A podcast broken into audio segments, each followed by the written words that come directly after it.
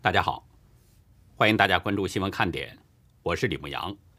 今天是美东时间四月二十五号，星期一；亚太时间是四月二十六号，星期二。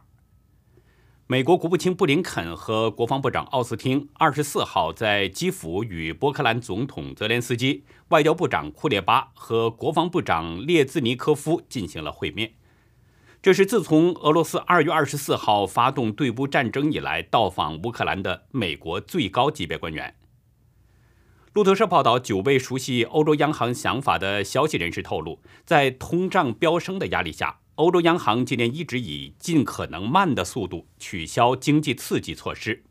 决策者渴望尽早结束债券购买计划，并可能在七月前提高利率，且不会晚于九月。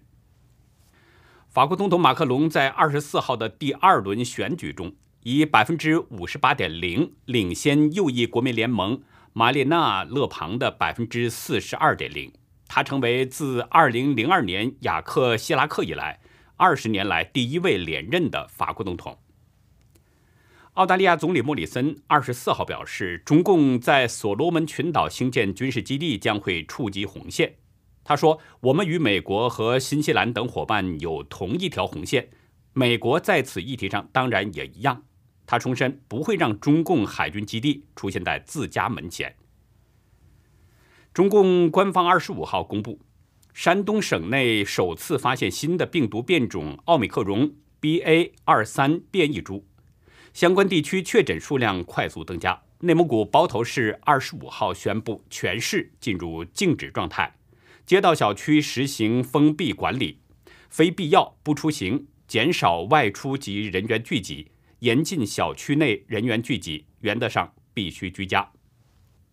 下面进入今天的话题：包子国帝都北京封城了，胡锡进出人意外的骂了习近平，而魔都上海当局开始了硬隔离，强力风控的背后隐藏着诸多的乱象。那么是谁在打开上海人的方便之门？又是谁在希望把事儿搞大呢？咱们先来说说北京的情况。北京这边的情况开始不妙了。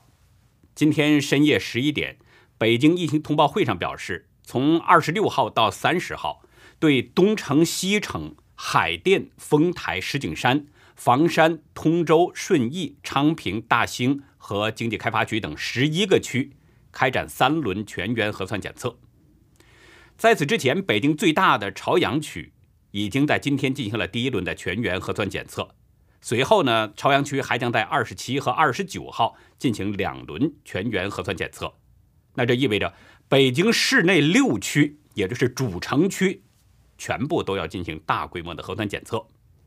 而全员核酸检测其实就是封城的另一种说法，只要把人们。都圈起来，才可能集中做核酸检测。所以从这个角度来说，北京市主城区已经封城了，来的就是这么快。今天下午，北京市疾控中心副主任庞星火介绍，截止到当天下午的四点，全市新增了二十九例确诊病患，其中朝阳区独占二十例，其余九例分布在房山区三例，昌平和丰台区各两例。西城和延庆各一例。北京方面表示，从四月二十二号以来，北京市累计报告了七十例感染者，分布在北京市的八个区，其中朝阳区最多，目前是通报了四十六宗。还是提醒大家，当局通报的数字只可作为参考，绝不能相信。胡锡进在今天的微博中指出，朝阳区今天开始了全员核酸检测。下午宣布升级管控措施，将朝阳区内部的一块区域划出来，要求居民不出这个区域。这是北京市从未有过的管控升级。胡金建在这里啊，其实已经告诉大家了，当局的防控手段很快就有了变化，所以呢，大家要注意了。虽然通知的只是一周三测，但千万不要相信中共的承诺。其实胡锡进的这个微博让我感兴趣的。是下面一段文字描写：他中午时分啊，去了做核酸，做完核酸之后，他去了一家包子铺。这是他在微博中写的。胡雕写道：“中午检测之后，我去了一家包子铺，里面人非常多，旁边几家餐馆我看到人也很多。我当时想，人口如此密集的北京市，要阻止病毒的隐秘传播，是一件多么不容易的事情。这个包子铺里面如果有一个人是阳性，这一天和今后几天进入这个包子铺的人，都将是密接，我本人也得挂了。胡锡进是不是真的去了包子铺？我不知道，我觉得他可能没有去。以胡锡进发微博的这个情况。如果他要是去了，他很可能会拍照，但是这个微博只是一则长文，所以他的这段话在我看来很可能是语带双关，用暗讽的手法在嘲骂习近平。大家接着看啊，我们都知道，中共只要发现病例，就进行大规模的核酸检测，成百上千的人拥挤在一起，排着队等着做核酸。上海的阴间就在眼前呐。很多专家都指出了，大规模的核酸就是病毒传播的场所，所以呢，越是大规模的核酸检测，那病例就越来越多。胡锡进这里说包子铺里面人多，表面上像是说呢，人们挤在包子铺里边很容易交叉感染，但几乎人尽皆知的一个问题，很多人都在使用包子代指习近平。胡锡进对这一点他不可能不知道。而他在这里边毫不避讳的谈论包子铺，显然是意有所指。我认为胡锡进呢很可能是在用包子铺代指习近平执政的中国，也就是说，胡锡进是在用隐晦的说法暗骂习近平，嘲讽他的动态清零政策下大规模的核酸检测容易造成交叉感染。事实上，北京全员核酸检测也不只是出现在朝阳区了。出现确诊病例的昌平区天通北苑第二社区，从今天早上八点开始也进行了全员核酸检测。对于封控区呢，他们要求是十四天内进行八次全员检测，管控区进行四次核酸检测。从网友传给我的照片中可以看到，两名大白正在用铁板封死小区的出入口，外面还站着不少穿白色隔离服的防疫人员和黑色警服的警察。这黑白无常站在一起，给人感觉很压抑。另一张图中显示呢，有的地方已经使用了双层铁货架，隔断了马路。胡锡进今天的博文中还表示说，北京一些地区出现抢购潮，非常可以理解。上海例子在先，囤货已成一有风吹草动大家的必然反应。希望北京的蔬菜水果供应能经得住。这一波惊慌抢购的冲击，胡锡进表示呢，说北京应该不会走到全域静态管理那一步吧，这是我的期望了。不是北京人聪明，而是中国人没那么笨，我们不会让同样的悲剧剧本重演。胡雕写完这篇博文之后不久，北京就宣布全域要核酸检测。昨天，央视主播刘鑫在 Twitter 发文表示。我们正在准备，我也囤了，两年来第一次，让艰难的时刻到来。有句话叫“春江水暖鸭先知”，刘鑫是体制内的人，他应该比一般人的消息更早、更准确一些，他的信息会更灵敏一些。有一位家住朝阳区北五环的马女士今天表示，最近这已经是第三波抢菜了，四月初。我帮上海的朋友抢菜，前两天看朋友圈发现杭州那边也在囤菜，没想到今天就轮到自己了。马女士表示，今天一早核酸后直接去附近的生鲜超市逛了下，七点多时刚开门十几分钟，就已经在排队结账了。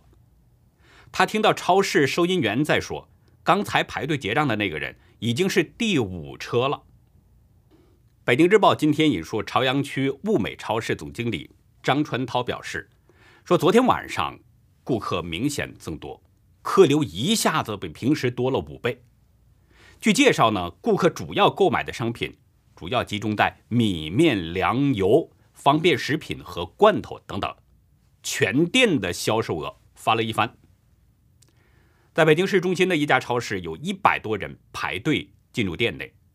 三十二岁的某酒店服务员施女士，对《金融时报》表示：“她说我在理性囤货，做好准备是没有坏处的。”石女士说：“啊，我在上海的同事惨痛地吸取了教训，他们强烈敦促我尽可能多的囤积至少一个月的物资，不要指望运气，还不如靠自己。”北京的抢购潮让两个孩子的母亲夏女士越来越担心，她接受了上海朋友的建议，周末啊买了一个大冰柜，里面装满了香肠、饺子、馒头和几种肉类。夏女士表示呢，她的粮食储备足以养活一家五口大约三个月。她说：“如果你囤积足够的食物和日用品，你就不会恐慌。”除了门市人潮，网络订单也出现了塞车。有媒体记者尝试在盒马、美团买菜等平台下单，都显示出运力不足，无法下单。昨天晚上搜索各大生鲜 App，发现。肉、蛋、奶、蔬菜、水果、葱、姜、蒜、食用油等货品基本上是缺货的。米面、速食面、自热锅、挂面等等这些易储存的货物库存不多。像可乐、咖啡、烟酒、巧克力等等货物，个别地区已经售罄了。虽然北京市当局声称会确保供应，让人们不信谣不传谣。但各家媒体都在纷纷报道，北京多家超市人群是大增啊，许多货架被一扫而空。我的几位北京网友啊，还在邮件中呢告诉我，这次抢货的主力军是中青年，因为每个人的朋友圈多多少少都有上海人，都看在眼里。新闻一说不用囤，就都慌了。有一位网友表示呢，说北京师范大学有传言会封校。学部正在招募志愿者，有人在群内提醒做好准备，自己尽量备好至少半个月的生活必需品。图片中显示有大量的学生聚集在超市抢购物资。我希望呢这些消息能够引起人们的足够重视，希望大家抓紧时间去储备一些物资，尽量的多储存一些。也许北京真的不会说全面封城，像上海一样实施。静止状态，也许抢到手的这些物资呢，最后用不上。如果是这样，我觉得反倒是最好的结果。但是大家知道，上海封城之前，当局也是这么向上海百姓承诺的，很多上海人也相信上海不会封城。但是后来，许多听了当局宣传的上海人都后悔了。上海不仅是封城了，而且现在看来是越封越严厉。稍后我们就来说上海的情况。所以呢，希望北京人能够吸取上海人血的教训，不要等当局通知封城了再去抢购。现在当局的做法都还是只做不说，封城不会告诉人们。等到那个时候告诉人们封城的时候再去抢购，恐怕绝大多数人会空手而归。以中共的邪性，还有他做不出来的事儿吗？一位北京网友在邮件中表示：“很难说北京会不会像上海那样全区封城。”网友表示：“既希望封，又不希望封。希望封的原因是首都不应该有特例，既然要坚持动态清零，就要向全国人民做个表率，而且说不定能饿醒一部分小粉红。”网友表示：“不希望封的原因呢，是出于人道主义考虑。”不希望有类似上海、深圳、西安封城时候的那种次生灾害。我们现在来说上海的情况。上海今天通报新增确诊病例是两千四百七十二例，无症状感染是一万六千九百三十八例。不过，当局表示，一千五百五十七宗确诊和一万六千八百三十五宗无症状感染是在隔离管控中发现的。另外呢，上海今天通报了五十一宗新增死亡病例，这是八天来最高死亡病例数字。通报表示，五十一宗死亡病例的平均年龄是八十四点二岁，其中三十七人八十岁以上，最大年龄是一百岁。当局还是把死亡的直接原因归结为是基础疾病。那至今，上海已经在本轮疫情当中。累计死亡是一百三十八人。但是，究竟上海有多少人在疫情中离世？恐怕远远不只是当局通报的这些。二十二号，上海嘉定区殡仪馆在回应一起遗体处置纠纷时披露，从四月一号开始，所有工作人员不能离开殡仪馆，每天火化尸体要持续到半夜十二点，死亡人数是去年同期的翻倍。自由亚洲今天致电嘉定区殡仪馆，但电话始终无人接听。而且呢，网上的相关文章也被删除了。随后呢，自由亚洲又致电上海龙华殡仪馆，一位工作人员表示，他们处理遗体的数量增加，骨灰盒只能等到疫情结束之后才能领取。《华尔街日报》二十三号报道，仅在上海东海老年护理院，截止到四月六号，就至少有四十名住院人员死亡。文章引述一名到东海老人院工作的不到一周的四十多岁的一位女士表示，有一天半夜，她和另外三个人把一具尸体抬到一个用作停尸房的屋子里边。当时那个房间里边共有六具尸体。我没有办法查证上海究竟有多少人在疫情中离世，但是官方承认这么一点，说呢，在封城之下。上海幺二零的业务量急剧增加，单日电话呼入量是去年同期的十二点三倍。再次提醒大家，这仅仅是当局承认的呼入量，也就是说，这是不完全的统计，一定还有没打进电话来的。那么这部分人有多少呢？当局没有说，当然也不会说，因为这可能会暴露上海的秘密。可是我相信这部分人群很可能是一个更大的数字。二十二号呢，曾经有一位网友晒出一张照片，一位送餐小哥倒卧在路边，安全帽掉在马路中间，他的头部有血迹。微博中表示，一直以来被封在家，今天切实体会了上海医疗瘫痪。就在刚刚，外卖小哥发生了车祸，头部受伤，一地的血。这位网友表示，距离拨打幺二零已经一个小时，幺二零没来，警察来了，家属来了，幺二零依旧没来。直到二十三号凌晨一点，这位网友才更新状况，幺二零终于来了，人宣布死亡。今天我去这位网友的微博下查看，发现呢早已经被封锁了账号，什么都看不到了。我们刚才谈到的这些。都是与医疗救治有关的。那么，在疫情当中死于其他次生灾害的，比如跳楼的、上吊的、直接饿死的等等，这部分又有多少呢？我没有统计数字，我希望有知情的朋友呢，能够悄悄的做一份统计，记录下中共的这一桩桩罪恶。仍在上海调研的孙春兰，昨天依然再强调清零。他表示呢，要坚定不移地执行动态清零总方针，必须落实四应四尽，采取最彻底的办法阻断传播源，打赢疫情防控攻坚战。中共国家卫健委疫情处置领导小组专家组组长梁万年今天也强调了，必须坚持动态清零。他声称啊，一旦疫情管控放松，将是个灾难。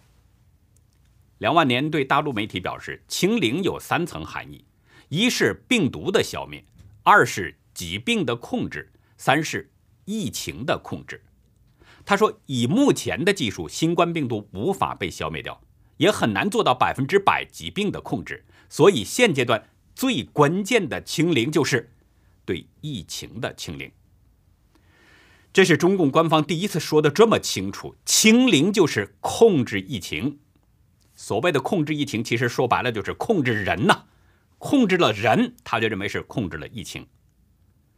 有不少上海市民纷纷晒出照片和视频，显示当局在风控上、控制上又严重升级了。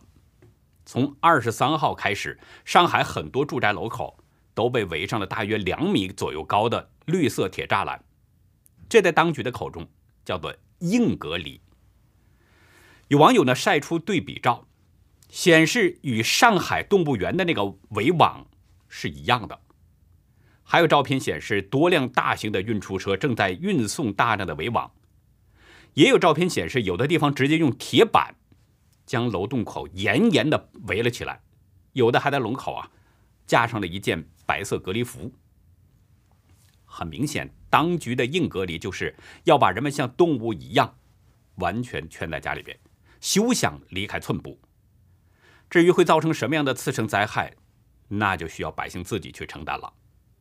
在一份静安区平型关路二幺九九弄居委会的通知中说，风控楼内居民的配药问题，自行在网上配药，如健康云或健康静安，非必须的、非必要的、不是救命的，一律不配。也就是说，居民日常所需的药物，都只能自行解决。其实，即便是必要的那些救命药物，大家想想。上海又何尝不是民间在自行解决呢？可是很多处方药在网络上是买不到的，那么这个时候怎么办？人们就只有在家里边等死了。除了买药之外，上海人现在吃不上饭的问题一直都是大难题。一位网友发给我一段视频，显示在某个地方路边人行道上码放着很多封装好的泡沫箱子。有人正在搬这些封装好的箱子扔进垃圾车。从工作人员搬运的这个情况来看，不像是空箱子，里面应该是有什么东西。而从照片上可以看到，箱子上都贴着一张纸，上面写着“驰援上海抗疫物资，赵丽颖捐赠”。赵丽颖呢是大陆的一位艺人，也就是说，这些物资是他捐助上海的。但是却被丢进了垃圾车，宁可扔掉，也不给上海人吃。网友在邮件中写道：“种种迹象证明，的确上海市有一股势力不想让上海人吃饭，目的就是要让上海人把事情闹大。”今天，上海宝山区通过官方微博向市民道歉了。通报中表示呢，说昨天接到网民社交媒体举报，新疆内燃机公寓负责人张某。私自将外地捐赠物资转卖牟利，已将犯罪嫌疑人控制。据称啊，云南省曲靖市向宝山区捐赠了五十吨的蔬菜等农产品，共计是七千六百九十二箱。但是接受捐赠的新疆内燃机公寓负责人在收到了一百九十箱的物资之后，私自将这些物资倒卖，谋取私利，并且呢表示这个事件。反映出张庙街道对捐赠物资的发放和管理还存在漏洞等等。其实每个人都知道，这根本就不是什么漏洞的问题，这是存心使坏，而且这也不是一个单一现象，在现代的上海是相当普遍的。知情网友转给我一份聊天对话截图，是一个叫帅某的人与网友的微信对话。这个人带有炫耀式的。透出了一些重要讯息。对方问他：“真的是无偿吗？应该也赚了点钱吧？”他回复说：“一天一万，小虾米。”对方又问他：“谁都可以去保供单位吗？”他反问：“你说呢？”一天赚一万是小虾米，那么大家想想，大虾米赚多少钱呢？帅某接着说：“公保一般人。”怎么可能可以做呢？对吧？你连小区门都出不了，肯定有关系的嘛。我现在这家公保的单位是政府指定的，通行证也是政府发的啊，全都是政府的。所以说比较那个啊，你懂的吧？叫我去的人，他一天赚三十万。大家要清楚，这只是最低一层的公保单位，一天赚三十万。那么，给这个公保单位联系业务的人，又能赚多少呢？上面罩着的官员又赚多少呢？我想不会比这个三十万低吧。帅某接着说：“我主要过去，我不是说做社区团购，我每天有五百条香烟可以进上海，我有通行证，所有的人都在给我卖烟，一条烟你算吧，下一百块钱吧。”五百条是多少呢？这是一笔账，咱们算一下，一条烟下一百，五百条就是五万人民币。